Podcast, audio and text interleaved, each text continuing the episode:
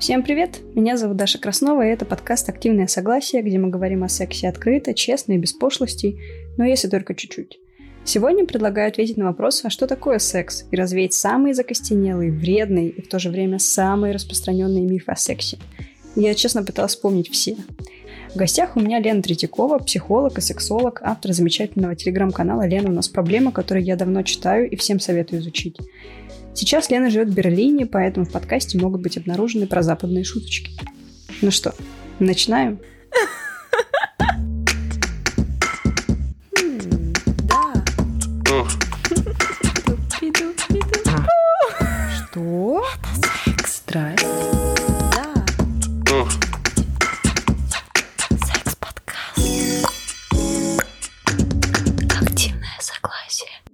Сегодня мы будем э, разговаривать про самые распространенные мифы, которые во многом мешают обсуждать эту щепетильную тему. У меня был такой, сейчас это называется модным словом, инсайт, когда я читала книгу «Точка наслаждения», и там женщина пол книги описывала с таким не знаю, у нее был такой такое настроение мессии. Она писала там, типа, секс — это не только член вагину, секс — это другое. И прочитав эту книгу, я поняла, что, может быть, многие люди даже не понимают вообще, что такое секс, всегда ли секс — это пенис-вагинальный акт, можешь ли ты как-то прокомментировать вот эту вот информацию, которая реально из книги казалась как что-то шокирующее, типа «Вау, вы знаете, что такое секс?»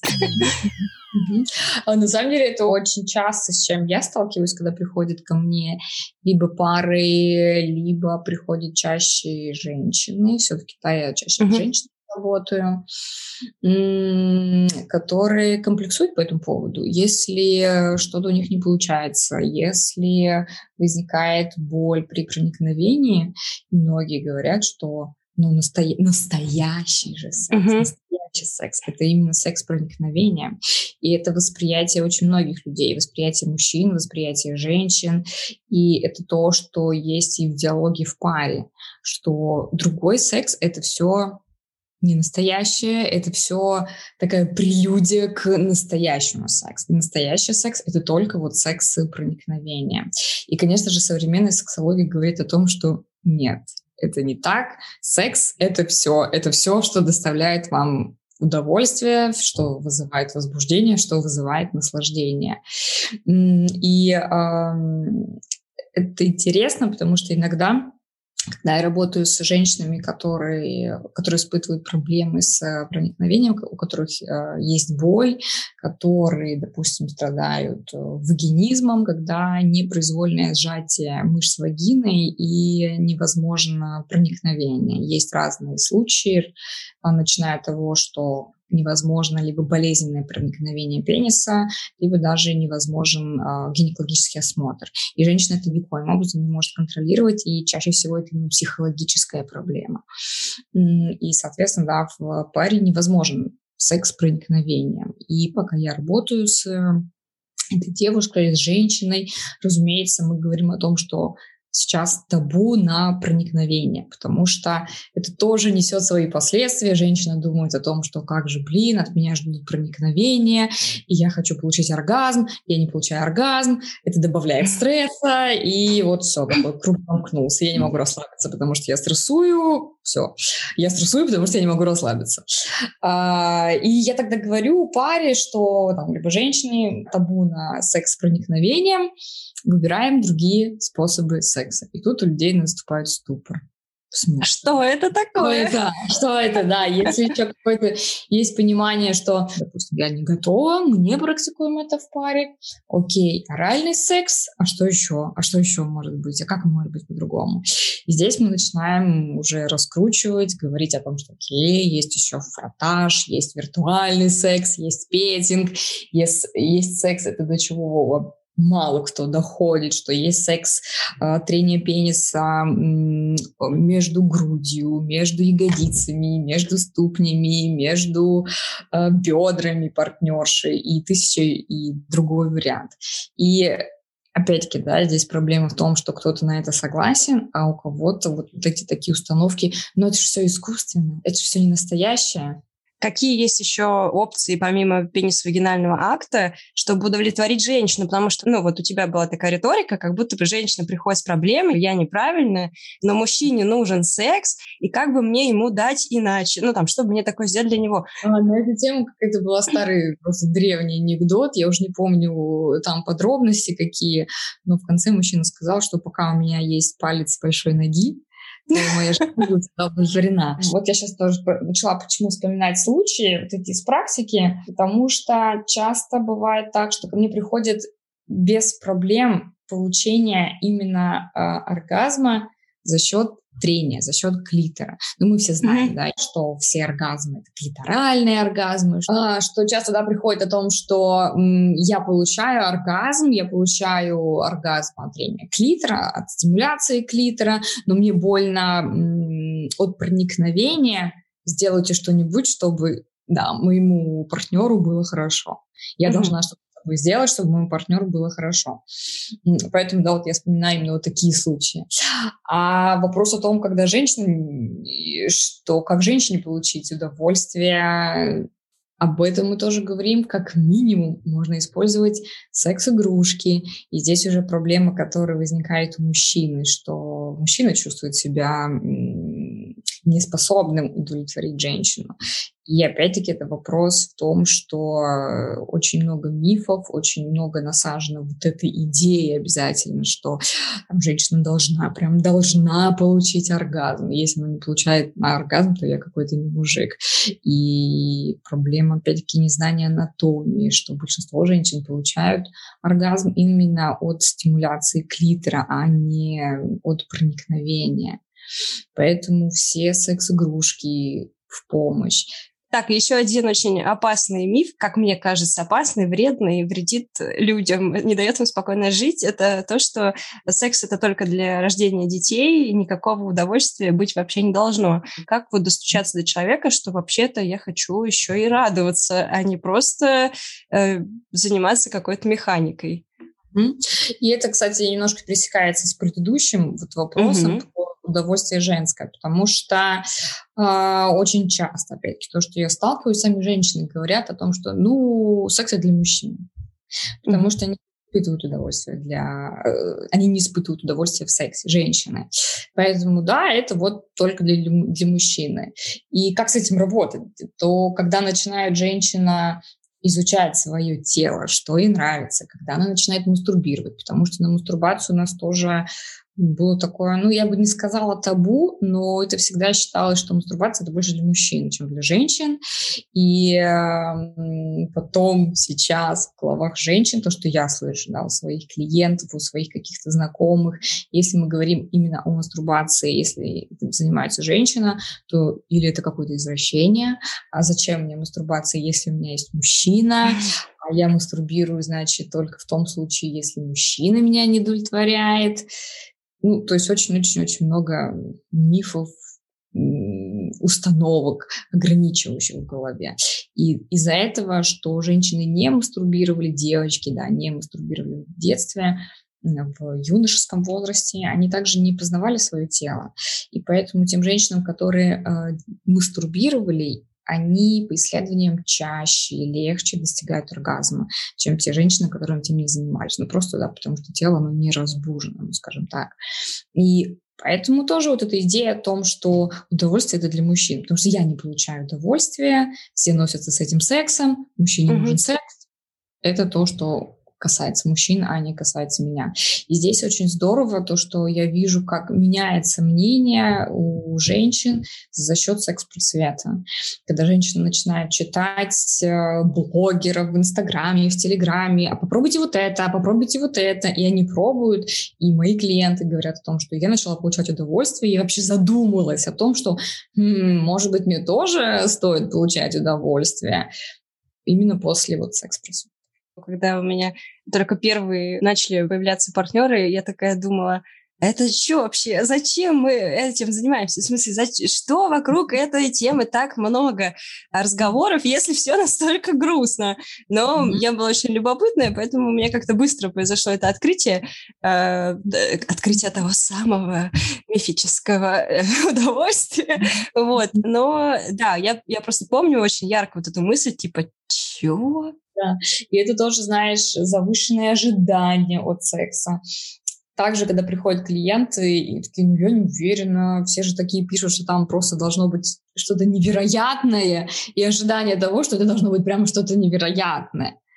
И люди просто, женщины, в основном женщины, начинают сами себе накидывать проблемы, сами себе придумывать проблемы. Может быть, со мной что-то не так, а почему я не улетаю в космос, а почему я не кричу, как в порно, потому что, опять-таки, много мифов идет.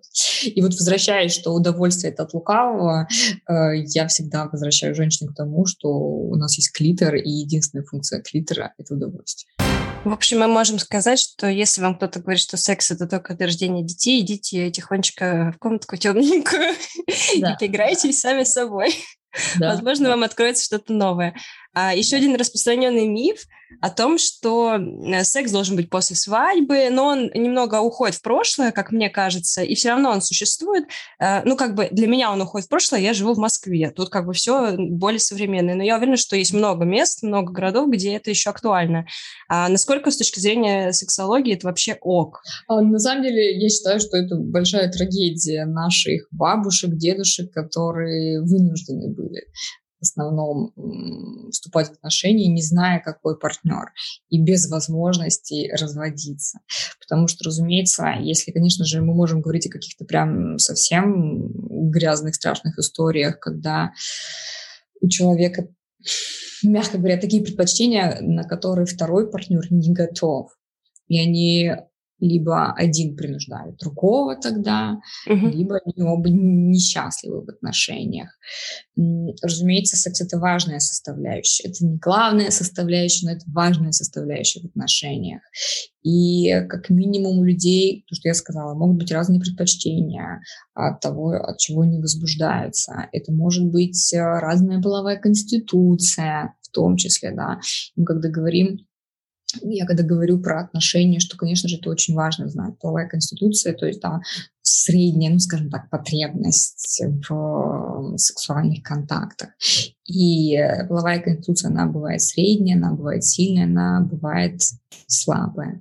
И не проблема, если там сталкивается средняя и сильная. Не проблема, если сталкивается слабая и средняя там можно договориться. Но вопрос, когда сталкивается сильная половая конституция, когда э, желание возникает каждый день, через день, а второй партнер, у второго партнера у него слабая половая конституция, и у него может быть желание раз в неделю, раз в две недели, раз в месяц, то здесь неизбежно будут конфликты.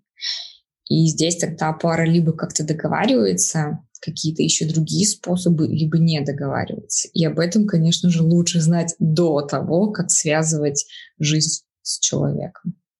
А вот, кстати, а влияет ли на, какой, э, на каком этапе а, общения я занялась с человеком сексом? Мне кажется, это тоже такое распространенное предубеждение у женщин.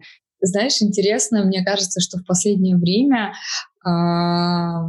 Москва, Питер, я не знаю, опять-таки про всю Россию, но скорее Москва, Питер, идет перекос в обратную сторону, идет давление на тех женщин, которые не готовы заниматься сексом с а, человеком, с мужчиной, которого плохо знают. Mm-hmm. у меня есть клиент, клиентки, которые говорят, Лена, ну я не могу, я не могу, если я с ним один раз встретилась, два раза встретилась, там три раза встретилась, я не могу с ним ложиться в постель. Но это же сейчас везде так, это же взрослая жизнь, это же mm-hmm. должно быть так. То есть, да, понимание того, что непонимание того, что у всех есть разный подход, разные, разные взгляды, разное видение, и для кого-то, для каких-то женщин окей, если она не сильно знает человека, и нормально вступить в сексуальный контакт. Это не плохо и не хорошо, это просто вот так. Для некоторых женщин очень важно знать хотя бы немного человека, чтобы э, открыться и довериться им. Поэтому здесь, правда, нету как должно быть, а как не должно быть. Та же, одна и та же женщина может быть с одним человеком, вот все, она познакомилась, у него искра, у нее искра, искра, и все, они уже этой ночью в постели, и у них все классно развивается. И при этом та же женщина, которая может сказать о том, что нет, для меня эта ситуация, скажем так, одина, э, необычная, mm-hmm. что в обычной жизни мне нужно знать человека, мне нужно хотя бы там месяца два общаться с ним, и только потом я могу допустить секс. Да, кстати, мне кажется, это хорошая тема разрешить людям быть разными в зависимости, там, не знаю, от времени года, э, не знаю, возраста, настроения и всего такого. Потому что у меня, кстати, тоже была такая тема, что я как-то с сожалением относилась к тому, что я вот тоже так не могу сразу же влиться в эту интимную историю. Мне нужно узнать человека получше и вообще лучше влюбиться. И мне всегда казалось, что я чего-то упускаю. Ну, знаешь, у меня не было такой молодости, когда я такая, Вау! Типа, да, привет, пойдем. Я вообще так не умею. У меня просто ну, не возникает вообще желания, пока нету какой-то сильной эмоциональной э, привязки к человеку. Зато потом все в порядке. И мне казалось даже какое-то время, что это из-за того, что мы наделяем секс такими вот такой какой-то супер интимностью, мы его как-то так преподносим. Мне казалось, что это, ну, как бы вшито в меня, э, общественно навязанное. А потом, когда я начала этой темой больше заниматься, я поняла, что действительно люди просто разные, и как бы это нормально. Это, знаешь, а, также очень распространенная идея, фантазия, секс с незнакомцем. И для кого-то, кто осуществляет это заходит, кому-то это нравится, кого-то это возбуждает, а для некоторых женщин оказывается, что м-м, это только фантазия, и пусть она остается фантазией. А, кстати, вот интересно про фантазии. Знаешь, э, многие женщины фантазируют о сексе групповом, например, или даже каком-то воздействии таком силовом, а, но при этом никогда не хотят э, воплотить это в реальность. А как это объясняется с точки зрения вот сексологии? Потому что это реально такая нелогичная штука. Ты условно смотришь порно, где много участников, но потом ты попадаешь да, в этот эпизод из фильма «Нимфоманка», когда она стоит с двумя чуваками и такая, что вообще происходит, что делать? Никто ничего не понимает, все расходятся просто. А, в общем, одна из самых распространенных женских фантазий – это изнасилование. Не хотела а... просто я произносить это слово, потому, ну, не потому что э, я действительно знаю, что это так, но просто тема такая воспаленная сейчас, что фантазия не равно осуществление. Фантазия не равно осуществление. И правда, ведь в своих фантазиях мы фантазируем так, как нам хочется. В этих фантазиях э, все равно это про удовольствие, а не про то, что мы выполняем в ущерб себе. И этим отличается фантазия от реальности. И многие э, женщины поэтому понятно и ставят грань, что да, в своих фантазиях я получаю удовольствие от того, что я там отдаюсь кому-то, от того, что кто-то там причиняет мне боль. Но я контролирую полностью эту фантазию, и опять-таки эта фантазия полностью про удовольствие. И это то, что не всегда может быть в реальности. Даже когда это воплощение этой фантазии. Mm-hmm. То же самое, oh. да, про групповой секс. Это то, что каждый из участников, я фантазирую, как каждый из участников действует так, как я хочу. А в реальности, ну, это совершенно другой уже человек. Мы да можем договариваться, я хочу, чтобы ты вот так сделал, я хочу вот так сделал, но это все надо проговаривать. А в своей фантазии они уже делают то, как я хочу. Да, классная, классная заметка. Ну, потому что действительно э, вот этот вопрос, он возникает у очень многих людей, но все его как бы стесняются задать. Вот может ли плохой секс Э, стать реальной причиной для разрыва отношений. Ну, типа, это легально вообще сказать, блин, ты классный человек, прекрасный, нам с тобой отлично живется, но ты мне не подходишь вот в этом плане. И женщины часто говорят, ну да, у нас пропал секс, все как-то грустно, он меня не трогает, он меня не любит, мы с ним не близки. Но он хороший отец, он зарабатывает деньги. Ну, вот это вот, он хороший человек. Насколько это может быть причиной для расставания? Я бы сказала так, что, конечно же, это может быть причиной для расставания, и э, большой вопрос, а что делают с этим парой? пробовала ли пара решить эту проблему. И когда приходят клиенты на консультацию, не только ко мне, а, в общем, к любому психологу, сексологу, спрашивают, а как вы пытались решить эту проблему? Пытались ли вы уже решить эту проблему, ну, чтобы понимать просто, где отправная точка для работы. И, а, разумеется, отсутствие секса, плохой секс – это одна из самых частых причин измен. Угу. Что э, не только секс, конечно же, да, начинается там все немножко глубже, начинается с того, что отсутствие секса это скорее такое же э, следствие, а не причина. Потому что начинается с того, что люди начинают терять контакт друг с другом, один начинает, там, партнер думать, ну, наверное, вот ей уже все равно на меня, она там никак не старается, а, он никак не старается, мы не проводим вместе время, мы друг друга никак не пытаемся удивить, у нас пропадает интерес. Это, разумеется, да, происходит потихоньку, потихоньку, потихоньку, и в итоге у нас пропадает секс. Появляется человек на стороне, у которого, к которому появляется чувство, разумеется, там потрясающий секс, и человек может уйти за это. Кстати, я встречала очень часто такую историю, что ты входишь в отношения, зная, что тебе все говорят, что там любовь живет три года, через 10 лет вы не будете друг друга интересовать, а потом вы очнетесь и такие, о боже, а кто ты, а кто я? Мы плывем в разные стороны, извини. И люди такие, ну и нафига мне тогда это все? Зачем мне вступать в, в долгие отношения, да, что-то строить, там, вкладывать? Эти счастливчики скорее те, которые вкладываются в отношения, угу. которые каким-то образом, не посещая психологов, не посещая сексологов, вкладываются в отношения, понимая, что это большая ценность. В основном те люди, которые не вкладываются, которые идут ну, такой накатанный. Ну, вначале была страсть, все было супер, на этом мы mm-hmm. едем. На этом мы проехали пять лет, и все, 5-7 лет, и на этом мы застопорились. Потому что, ну, конечно же, мы не можем отрицать, что э, никогда не будет той страсти, которая была в начале отношений. Это нормально, так работает организм, так работает природа. Но подпитывать страсть друг другу, подпитывать интерес друг к другу, это то, что, правда, нужно над этим работать. Это не будет само собой разумеющимся. А, и Конечно же, когда люди уже долго знают друг друга, там появляется сексуальная скука, когда сексуальные сексуальный контакт, сексуальные ласки, они однообразны, и пропадает интерес, да, потому что партнеры знают, как начнется, как будет продолжаться, чем закончится. Разумеется, нету вот этой новизны. И это, конечно, все ну, подтупливает остроту чувств. И поэтому, разумеется, должна быть работа.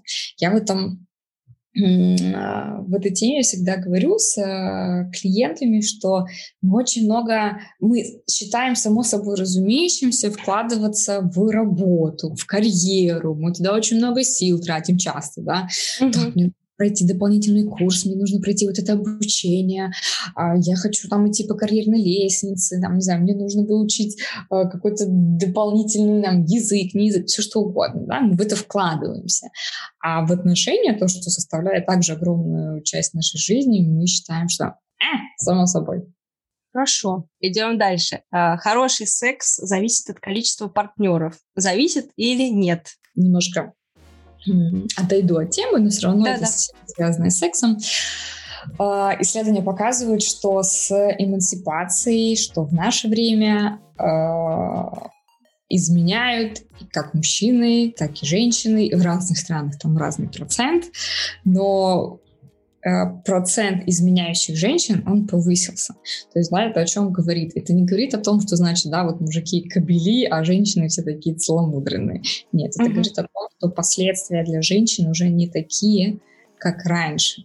Да, если раньше женщина изменила, то, ну все, можно было ставить крест, если сейчас она понимает, хорошо, мы можем развестись, я могу сама себя обеспечить, ну, то есть, да, она стала финансово независима, и поэтому уже риски не такие большие для нее, как раньше были. А мне нравилась да. шуточка, что женщины просто лучше прячутся. Лучше прячутся.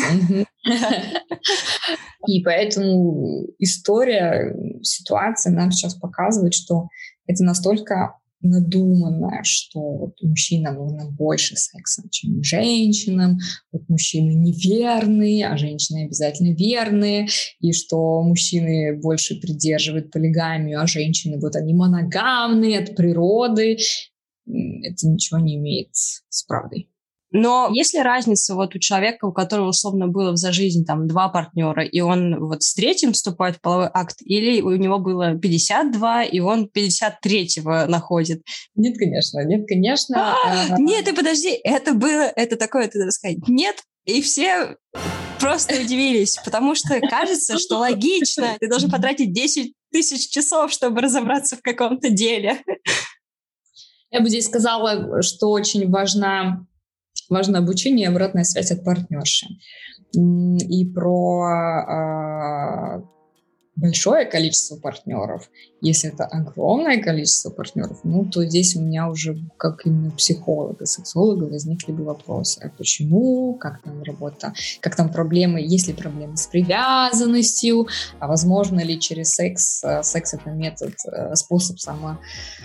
Э, не самоудовлетворения, а способ повышение самооценки, а если там какие-то проблемы и так а, а можем ли мы сказать, относительно большого количества плохих партнеров есть еще всякие мифы, и mm-hmm. иногда они оскорбительные. Mm-hmm. Например, что если у женщины было много партнеров, много мы тоже не можем сказать, сколько это для женщины, то у нее какая-то огромная вагина бесконечная, бездонная, и это ужасно, все там ходуном ходит, и мужчина ничего не чувствует, потому что просто э, громкоговоритель можно туда кричать.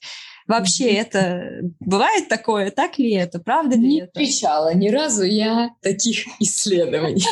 Нет, конечно. И э, если мы говорим про огромную вагину, то это может быть проблема, разумеется, не связанная с количеством партнеров, а это связано уже с э, возрастом, с тем, что женщина рожала и расширяется вагинальная трубка, расширяется влагалище, поэтому очень важно делать интимную гимнастику, а, вагинальные шарики, как минимум, с чего можно начинать, разные упражнения, но это естественный процесс. Я помню лет, наверное, 10 назад в России была очень популярна теория, разумеется, это не научная теория, uh-huh. телегония. Мне кажется, телегония. Блин, меня даже говорил это один человек в моей жизни, понимаешь? Я сейчас просто сейчас э, ничего не говори, я просто делаю это. А, это ужасно. А сейчас Лена скажет, что ужасного в этом слове телегония. Телегония — это была теория, еще раз, это никак не обоснованная, не научная теория о том, что на будущего ребенка, на гены ребенка влияет количество партнеров, что каждый партнер оставляет там частичку через э, сперму, частичку себя, частичку своих генов. Разумеется, это все неправда. Ну, а опять-таки, я не знаю, с чем это было связано. Я вот я сейчас пытаюсь вспомнить, связано ли это было с а, насаждалась это церковью или нет. Ну, это было связано, да, с тем, что ты должна э, первый раз переспать со своим мужем и остаться с ним на всю жизнь, потому что все это зависит, конечно, это связано, э, ну, это, конечно, э, глупости несусветные, я даже не знаю, что еще сказать. Еще один миф касается мужчины, что качество секса зависит от длины его члена. И поэтому все так завидуют, мне кажется, афроамериканцам. И вот эти и порно... И, кстати, очень долго э, в порноиндустрии не было э, порно с темнокожими мужчинами из-за того, что белые мужчины жутко комплексовали, не смотрели, э, бойкотировали. Но в реальности зависит ли качество секса от этого фактора? Угу. А, это тема, конечно, которую, наверное, очень долго многие обсуждают постоянно, да, такой комплекс, э, который возникает у мужчин, и я бы сказала, что это больше психологическое какое-то удовлетворение, это может быть, но не физическое. И сколько уже сколько клиентов, сколько, как часто обращаются с тем, что женщине неприятно, если это огромный член, по этой же да, причине у нас есть ограничивающие кольца, когда женщины доставляют дискомфорт.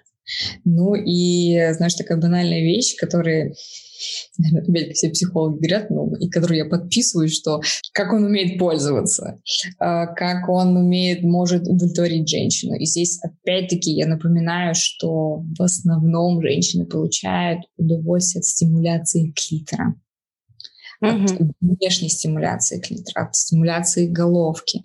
Конечно же, да, и от ножек клитора, который уже находится внутри, да, рядом с влагалищем. Но основной источник удовольствия – это именно клитор. Поэтому здесь про увеличенную члена даже не приходится говорить. Э, приходим к мифу про женский оргазм. Вообще, это, конечно, мне кажется, самая мифическая тема. Что он существует. Что, что он суще... Вообще, да, что в принципе он существует. Причем и многие женщины думают, что его не существует, и многие мужчины думают, что его не существует. А существует ли он? Да, да, еще как, еще как. И эм, я не знаю даже как, не преимущество женщины, а отдельное том, в чем нам повезло женщинам, что интенсивность оргазма очень-очень разная, в отличие от мужчин. Угу. И вот э, интересно, мы уже немножко затрагивали эту тему э, про стоны. Вот мужчина думает, что если она стонет, значит у нее оргазм. Mm-hmm. Это mm-hmm. очень распространено.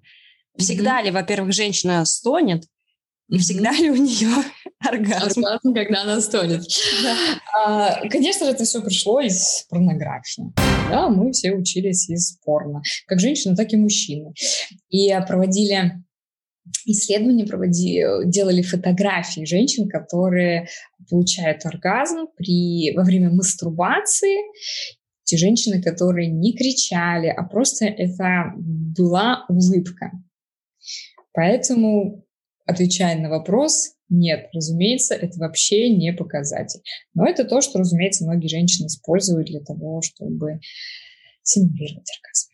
А вот давай э, немножко испортим эту тему про симуляцию оргазма, немножко всем поднасрем и скажем, mm-hmm. может быть, три, топ-3 правила, как понять, что женщина получила оргазм. Это я вспоминаю, фильм был либо «Вам письмо», по-моему, либо как-то по-другому называлось, где мужчина и женщина сидят в кафе, в баре, и мужчина такой говорит, что Ах, я всегда могу различить, когда женщина получает оргазм или нет.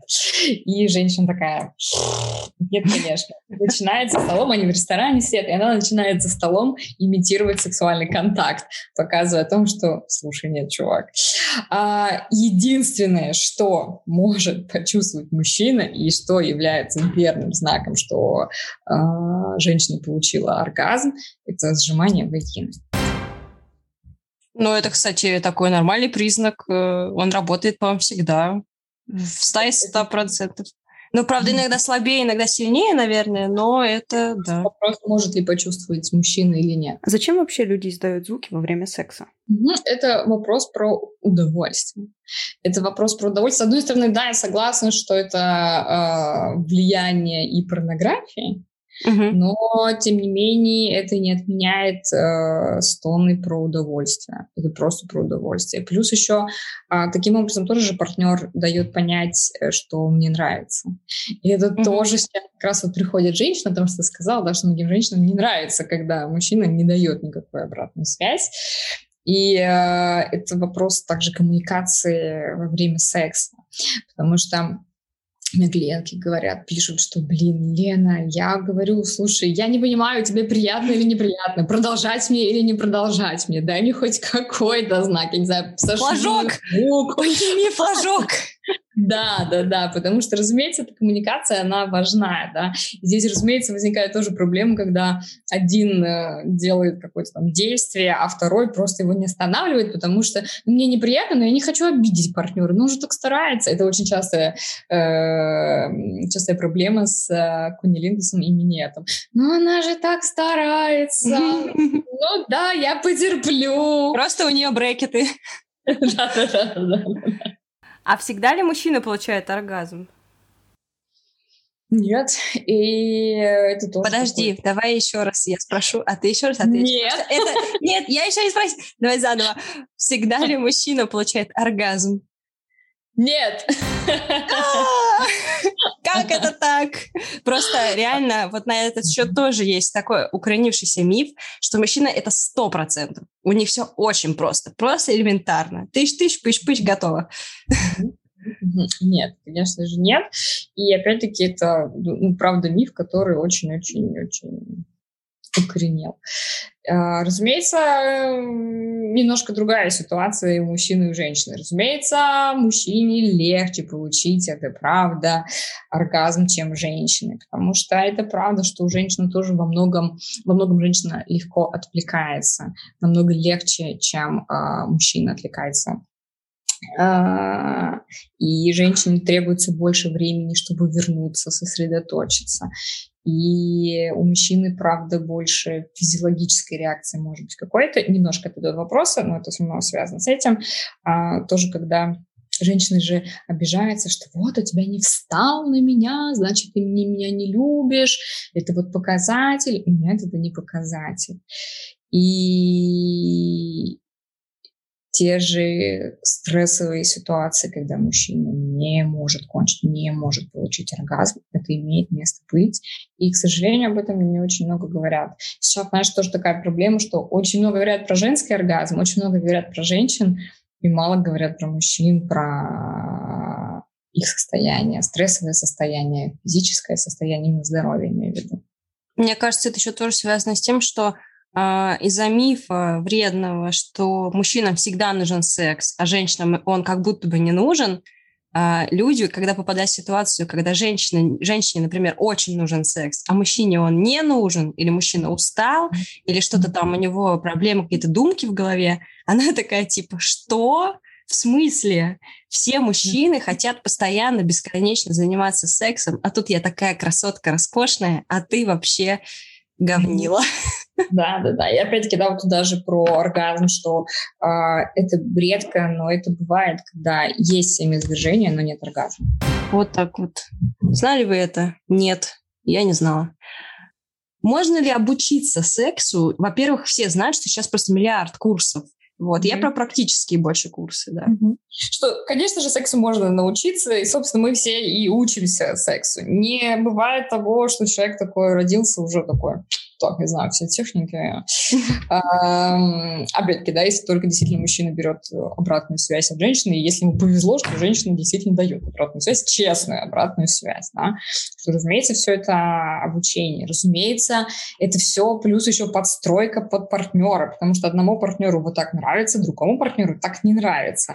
И тоже мы смеемся с клиентами, что я думаю, как культурным языком это сказать, потому что мы говорим не, не культурным. Скажи не культурным. Мы, может быть, изменим потом формулировку, а может быть, оставим некультурный вариант. А, спрашиваю я часто, какое время притрахивания к друг другу. Какое время для пары нужно, чтобы полностью да, понять, вот мне вот так нравится, мне вот так нравится, вот здесь я дал обратную связь, вот здесь там партнер меня услышал, научился. Частое ожидание же, что с первого раза все должно быть супер. Первые три раза просто не считаются. Первый раз точно не считается, ладно, если тут еще зависит, да, как попалось. У всех по-разному, но в среднем, да, то, что говорят там 2-3 месяца. Uh-huh, uh-huh. И э, здесь всегда опять-таки да, вопрос про обучение, что правда ведь с каждым партнером это может быть по-разному. Конечно, какие там техники одни, да, которые мы можем использовать в силу одинаковой, там, более-менее одинаковой физиологии. Да, там, чувствительность клитора, все знают, что клитор – это самый чувствительный орган. Там, чувствительность э, головки члена. И, соответственно, мы можем уже применять какие-то мануальные техники, понятное дело. Но что все равно потом партнеры начинают не притираться, а научаться, что конкретно, где конкретно каждому нравится. Мужчины боятся кунилингуса. Кунилингус делать это зашквар. Это вообще какая-то жесть. Но при этом минет делать нормально. Это в почете. Каждая женщина должна делать минет. Я, честно, не знаю, откуда это вообще пошло, откуда пошло такое, такая установка, откуда пошло вот это мнение. И мне тоже кажется, что это в основном в русскоговорящей среде. Что это действительно такой вот зашквар, что это мужественно, что это фу-фу-фу. Ну, мы сейчас какую-то миграцию про пропагандируем, серьезно, меня потом иноагентом назовут и закроют мой, и закроют мой, и закроют мой подкаст, потому что, как бы, а, дорогие, уважаемые наши слушательницы в Берлине, нет проблем с кунилингусом, знаете это. Э, пропаганда секс-просвета. Не часто практикуют мужчины массаж простаты, угу. что, опять-таки, в Европе к этому легче относятся. И секс э, проникновение, имею в виду, когда, используют, когда используют стропон, угу. если это более-менее нормально здесь, к этому, мне кажется, Россия еще будет идти, идти, к сожалению. Да, я думаю, что да, я думаю, что в России это просто, это уже мы вышли не в красную зону, это мы уже в, в черной зоне во всех смыслах. А, и, кстати, из этого выходит следующий миф о том, что все гомофобы это латентные геи. Вообще в России очень много гомофобии, а, которая в основном исходит ну, и от женщин, и от мужчин, но больше всего боятся мужчины, как раз вот сюда тут, и, и сюда в кучу массаж простаты, и секс с тропоном. Это, конечно же, имеет место быть. А, это еще пошло от Фрейда, из психоанализа, и часть это, это правда. И часть, даже вот я подписана на девочку, она работник секс-шопа в Телеграме, она тоже описывала какие-то истории, когда приходят такие парни брутальные, ну, даже не то, что брутальные, а вот весь из себя такой пацан-пацан. Альфачи. Угу. И берут, э, ругаясь то, что вот эти пидоры, и при этом берут порнографию именно такую. В России, разумеется, страшно, чтобы меня обвинили, что я гей. Потому что ну, есть там внешний враг, есть внутренний враг, когда есть какие-то да, проблемы, и нужно от проблем э, увести глаза, поэтому выбирают либо, выбирается либо внешний враг, ну, есть тоже в России, всегда есть какие-то внешние мы, мнимые враги, и в том числе и внутренний враг, и как раз вот один из способов — это вот гомофилия. Гомофилия, да, гомофилия чтобы меня ни в коем случае не обвинили, что вот я гей, потому что я буду а, врагом народа.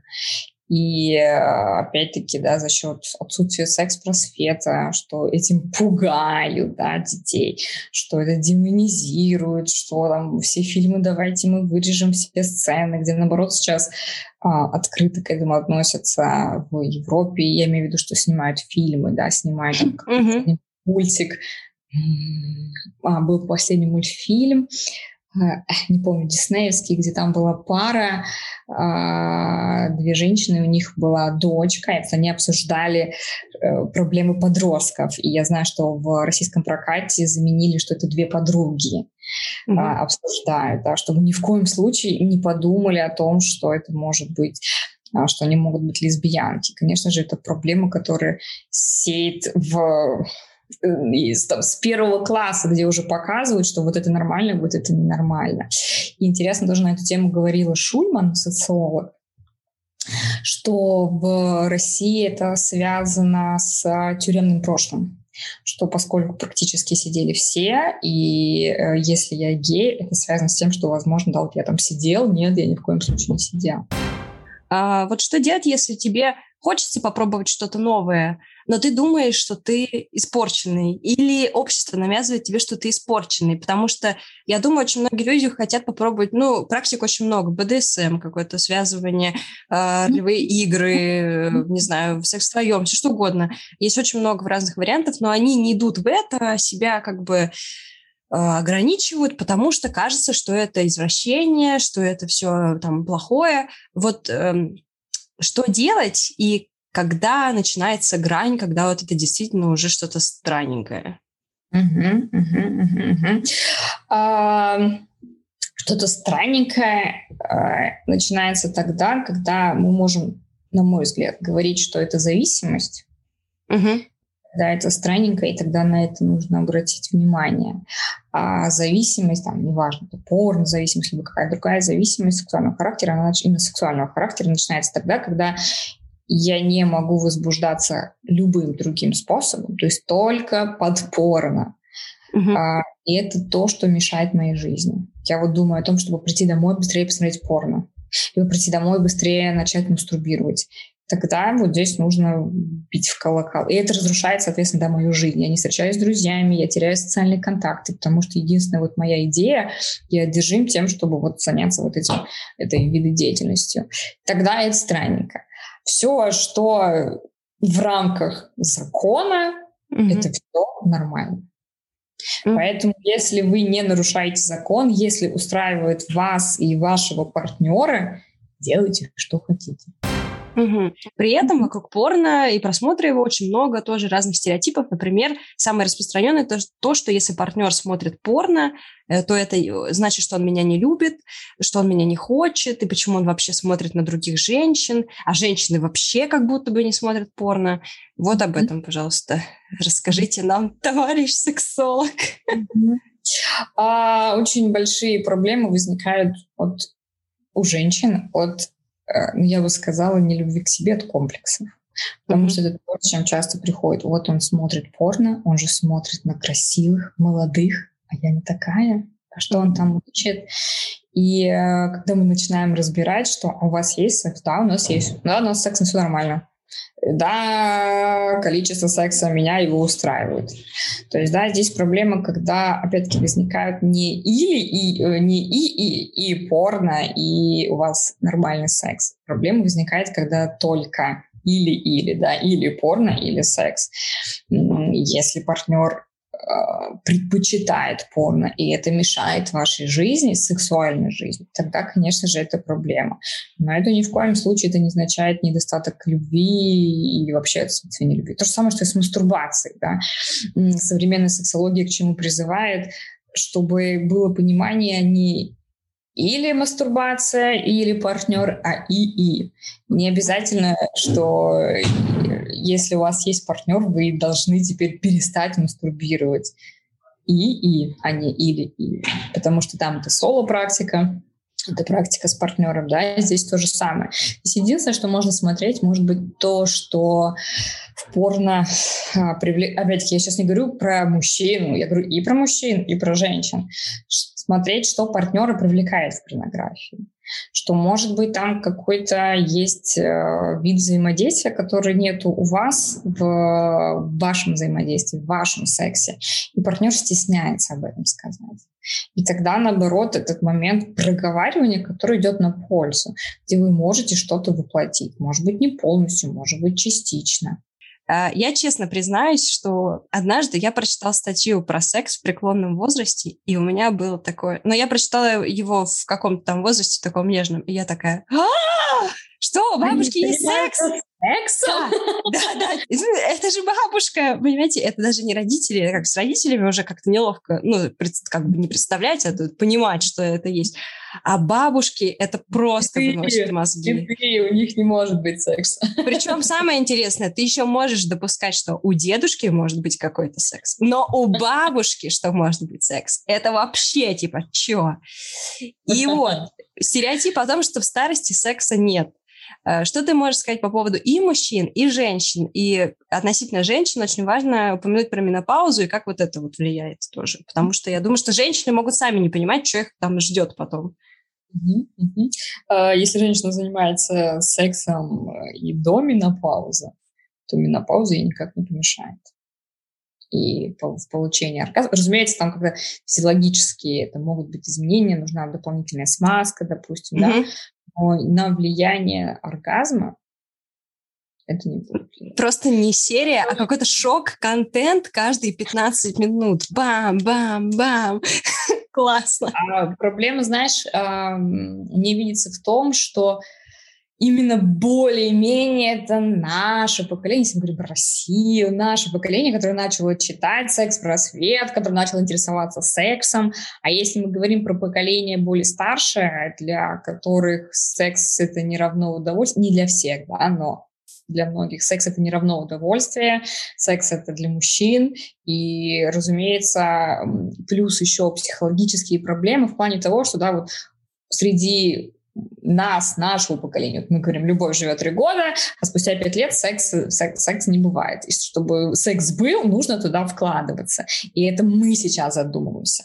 К сожалению, поколение, да, наших родителей, не всех, да, опять-таки, ну, вот если мы берем большинство, то там вообще же действительно пропадает секс, до того, как наступает менопауза, именно из-за психологических проблем. Мы живем как соседи, у нас нету больше общения, э, у нас, не знаю, вот был ребенок, ребенок вырос, я провожу на даче, ты проводишь где-то в другом месте, мы, может быть, уже и не спим лет 10-20 в одной кровати. До того, да, как да, наступает да. менопауза. Поэтому, разумеется, когда уже в пожилом возрасте люди, у них до этого уже прошел секс в 40 лет, в 30, ну так, в 40 лет у нее, у нее закончился секс, у него закончился секс. Я знаю, что очень многие люди даже перестают да, спать в одной кровати, расходятся по комнатам по каким-то своим там причинам, говорят, что это удобно просто, и кровать вообще не надо делить, и одеяло не горячее, и все такое. А, но вот до скольки вообще можно заниматься сексом? Типа там до 100 лет можно заниматься сексом до 100 лет? Нет ограничений. Опять-таки, да, вопрос, если, это, если нет никаких физиологических причин, э, проблем, если в порядке э, эректильная функция, нет никаких ограничений. Это опять-таки, о чем говорит современная сексология.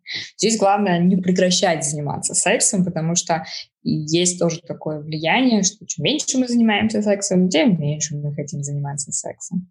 Здесь mm-hmm. просто в определенный момент не положить на себя руки и сказать, ну все, а что там уже, Три года менопаузы, и все, секс не для меня. Пока. Я просто думаю о том, что если просто даже в своей голове уложить мысль, что, ну, там, потенциально ты можешь до 100 лет заниматься сексом, и почему я говорю до 100? Потому что я не хочу ограничивать какой-то возраст жизни. Хочется, чтобы все жили до 100, еще при этом были супер э, классно себя чувствовали, были здоровы, насколько это возможно.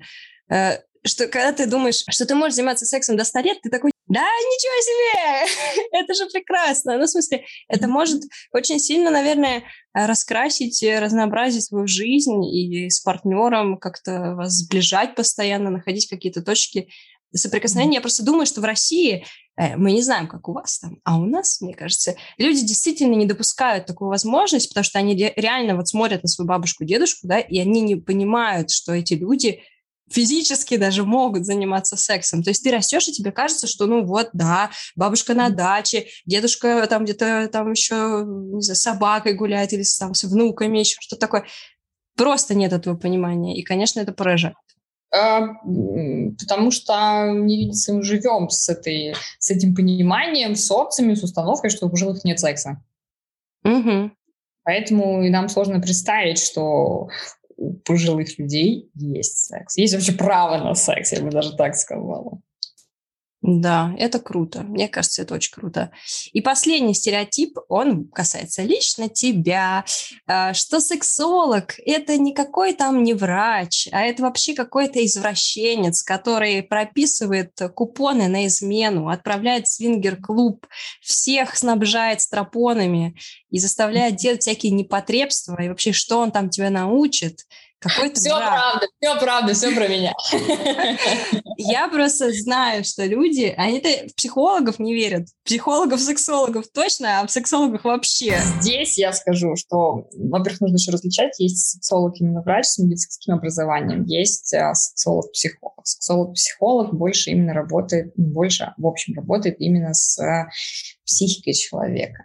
И э, психолог, сексолог, с чем, да, свое оправдание расскажу, с чем я работаю. Какой мой пол задач? Разумеется, это работа с психологическими проблемами, связанными с получением оргазма. Не когда физиологическая, а именно психологическая проблема, психологические блоки, которые мешают женщине, мужчине расслабиться. А если это синдром тревожного ожидания сексуальной неудачи, когда страдает эректильная функция, но именно из-за психологических проблем мужчин, а не из-за физиологических проблем. Если в паре ушел секс, если они воспринимают друг друга, не воспринимают друг друга уже как любовников, если вот у них ушло вот это мужское и женское, что я говорю, если в паре мы понимаем, что там сценарий, по которым они живут, например, вот сценарий папа-дочка, сценарий а, сын-мама, когда начинают воспринимать партнеры друг друга не как мужчину, не как женщину, а как вот у меня это сын, за которым мне нужно ухаживать. И психологически, mm-hmm. тоже от этого, из этого уходит секс, потому что воспринимается в том числе как психологически уже инцест. С этим тоже работает сексолог. Поэтому задача психолога, сексолога нормализовать сексуальную жизнь пары. Если также, конечно же, да, вот то, что ты сказала, что направляет всех в свингер-клуб, это правда, конечно же, один из инструментов, но, разумеется, это только в том случае, когда пара на это готова, когда уже испробованы какие-то другие вещи, и когда пара принимает решение, что да, мы можем попробовать, но опять-таки там работа с доверием, что мы можем попробовать, чтобы вернуть секс в нашу жизнь. То есть, да, это как один из инструментов, да, может быть. Но mm-hmm. это все направлено на то, чтобы нормализовать, улучшить сексуальную жизнь пары, партнеров, либо конкретного индивида. Мне кажется, что в России очень многие люди захотели бы спросить тебя, ну а муж-то у тебя есть, Лен? У тебя все хорошо? Просто потому что э, очень часто я слышу, например, про Лобковского часто говорят, он советует нам, как жить в семье, а сам в разводе. Типа, это как вообще? А это, знаешь, очень, а, к сожалению, это очень частая история, где э, люди ставят не на то фокус. Что здесь я имею в виду? Что у нас раньше было стыдно разводиться, а сейчас, слава богу, опять-таки, наверное, Москва, Питер также, что стыдно оставаться в отношениях, которые э, причиняют боль. Угу. И то, что сейчас а, появились разводы, это совершенно... Если психолог развелся, я развелась вот недавно, 10 лет mm-hmm. я была в отношениях, а, и при этом мы остались в прекрасных отношениях с бывшим мужем, мы до сих пор с ним общаемся. И а, опять-таки, да, немножко вот отойду от темы, что сейчас очень много говорят, что институт брака, он же рушится. А как же так? Нет, институт брака не рушится, мы просто переходим в серийную моногамию, когда брак будет длиться, это уже 10-15 лет, ну, не брак отношения, 10-15 mm-hmm. лет, потом будет приходить другой партнер. Так оно было бы и раньше, просто, опять-таки, раньше нельзя было. Ну, нельзя было разводиться, да. Сейчас это есть возможность. И сейчас в силу, опять-таки, такой психологической осознанности, осознанности. Люди понимают, что ну, я, у меня жизнь одна, и если мы уже не подходим друг к другу с партнером, мы подходили друг к другу 10 лет, но 10 лет назад у нас там были разные потребности, разные возможности, разные желания, мы были разные, да, все-таки человек, он меняется. Если мы понимаем, что вот сейчас, спустя какое-то время мы не доставляем удовольствия друг другу, и мы расходимся, ну, то это очень здорово, если человек к этому приходит. И здорово, если человек не остается в том, что мы должны быть вот раньше ради детей, потом страдают и дети, и э, взрослые, родители. Я буду вместе, несмотря ни на что, но мы отравляем жизнь друг другу. И поэтому здесь это, это правда очень часто прилетает к психологам. «А, вы говорите про счастливые отношения, но вы же развелись. Опять может быть, как раз психолог принимает решение. Опять-таки, в паре нужно всегда помнить вас двое. Да, если один психолог, он может работать, работать, работать над отношениями, а партнер такой, я не хочу работать над отношениями. Психолог партнер-психолог ничего не может сделать. Это, кстати, классно. Ну, весь твой э, спич сейчас, он был очень классный, потому что я думаю, что многие люди обращаются к специалистам в надежде спасти отношения, ну, чаще всего, да, mm-hmm. и чтобы они длились долго и счастливо, чтобы мы умерли в один день, но э, жизнь и реальность таковы, что не всегда э, результат будет именно вот счастливая какая-то история. Возможно, будет счастливая история, но другая.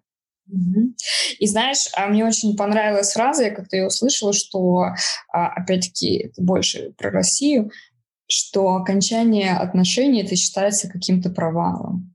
Но окончание отношений это просто завершение отношений. Итак, выводы. Оргазм существует. Говорить об отношениях надо словами через рот. Даже бабушки занимаются сексом, а значит конец отношений – это не конец жизни, а еще один ее увлекательный этап. Не ведитесь на стереотипы и подписывайтесь на подкаст «Активное согласие». Всем пока!